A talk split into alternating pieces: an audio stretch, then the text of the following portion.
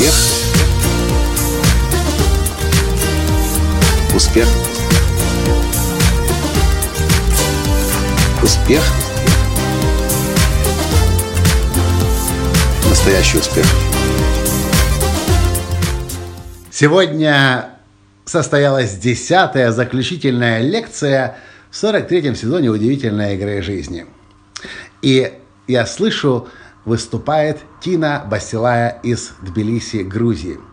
И то, что я слышу, прежде всего, это то, что если еще совсем недавно она стеснялась своего русского языка, для нее иностранного, то сейчас ее невозможно остановить, и она говорит, говорит, говорит. Здравствуйте! С вами снова Николай Танский, создатель движения «Настоящий успех» и Академии «Настоящего успеха». После того, как Тина долго, 7 или 10 минут рассказывала о своих успехах и достижениях в удивительной игре жизни за последние три месяца, и, кстати, если вы знаете Тину Басилая из Тбилиси, Грузия, поздравьте ее. Она заняла первое место в 43-м сезоне удивительной игры жизни. Тина выступает 7 или 10 минут, и в конце я говорю – Тина, я тебя поздравляю со всеми твоими достижениями и успехами. Кстати, ты заметила, как быстро, как легко ты сейчас по-русски на иностранном для тебя языке говоришь. Тине всего лишь 22 или 23 года.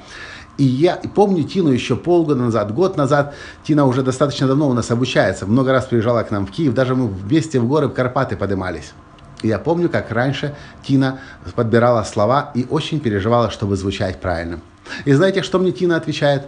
Коля, я все поняла. После того, как ты мне сказал, что мой акцент это моя изюминка, меня уже невозможно остановить, и я говорю, и я пишу, я не обращаю внимания на свои ошибки, на знаки препинания, на, на, на, на падежи, на склонения.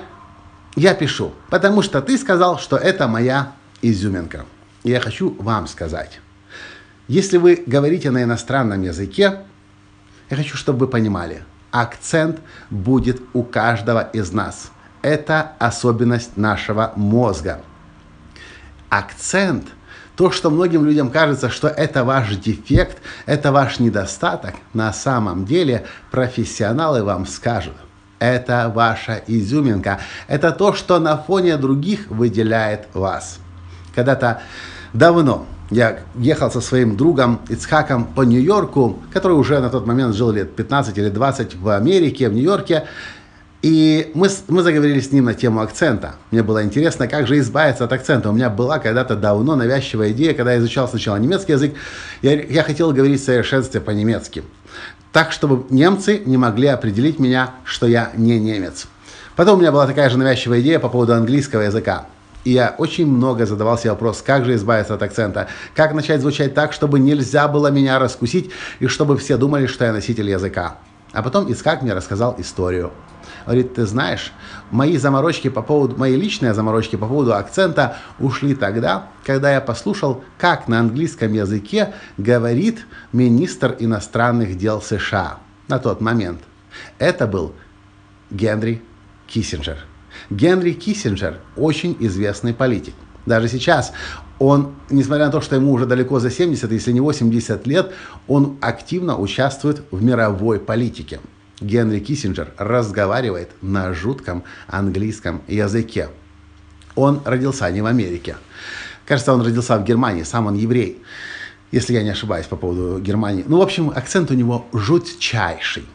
И говорит Ицкак, когда я услышал, как разговаривает Генри Киссинджер, и когда я осознал, что с этим акцентом он легко на мировой арене представляет величайшую страну США, я понял, что мне нет смысла париться по поводу своего акцента. И меня попустило. Услышав эту историю от Ицкака, я себе сказал, тю, если человек может быть, может представлять страну, быть министром иностранных дел – Кажется, так его должность называлась. И говорить с жутким акцентом, не просто с акцентом, а с жутким акцентом, чего должен по этому поводу париться я. А потом, после этого случая, прошло уже несколько лет, я снова и снова слышал американцев, которые каждый день слышат людей с акцентами. С акцентом. Они говорят – когда вы, когда вы, если они говорят тем, кто недавно приехал в Америку, кто пытается изо всех сил звучать так, как местные э, носители языка. Когда вы пытаетесь звучать так, как звучите мы, как звучим мы, вы на самом деле говорят они людям, которые приезжают в Америку, вы теряете свою уникальность, вы теряете свою индивидуальность, вы теряете свою изюминку. Я помню, часто меня Джек Кентл, кстати, кривлял и говорил по-английски с моим акцентом э, русско-украинским.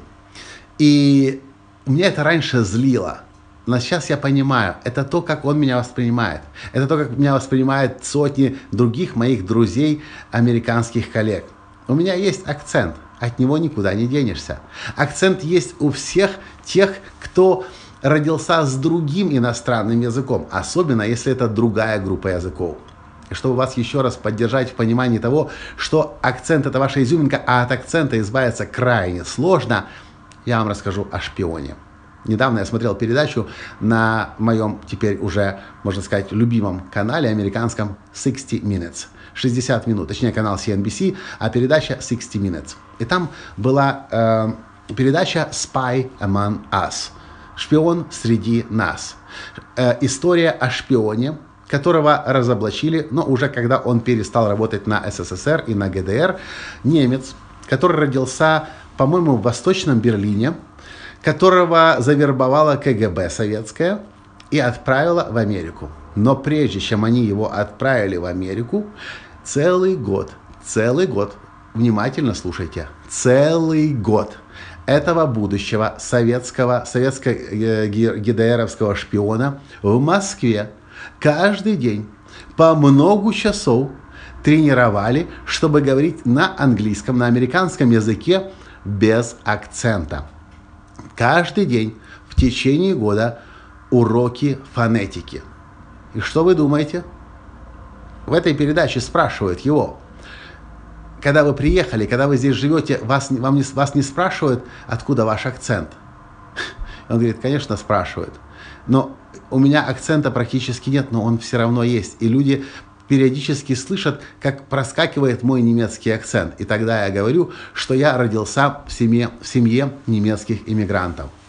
Обратите внимание, КГБ, советская КГБ, целый год готовила будущего шпиона для Америки, но и целого года работы фонетической недостаточно. И не только года работы фонетической недостаточно – он еще потом много лет прожил в Америке, и все равно акцент сохранился. Не пытайтесь избавиться от акцента. Это, возможно, одно из самых глупых занятий, которые вы можете делать.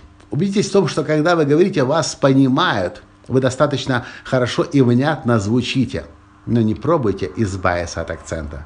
И помните о том, что когда вы с акцентом говорите, вы мгновенно на фоне других людей выделяетесь. Это ваша особенность, это ваша изюминка, и поэтому ее цените.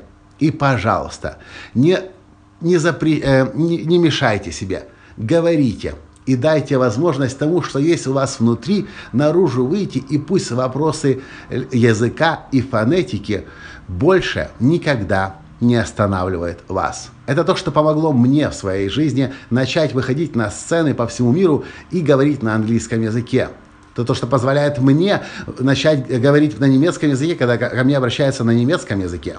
То, что позволяет мне легко говорить на украинском языке, на русском языке. И в моих планах еще до конца жизни выучить целый ряд языков. И я снова начинаю снова и снова вспоминать, что я очень хочу выучить испанский язык. И я не буду париться по поводу произношения то, о чем я буду париться, это по поводу того, чтобы меня понимали, о чем я говорю. А мое произношение – это моя уникальность, это моя изюминка. И это есть у вас тоже. Помните об этом, используйте это, и это ваш плюс. И никак не минус. На этом сегодня все. И до встречи в следующем подкасте завтра. Пока! Успех!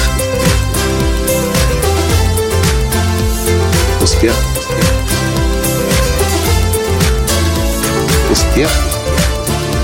Быть счастливым, здоровым и богатым. Настоящий успех.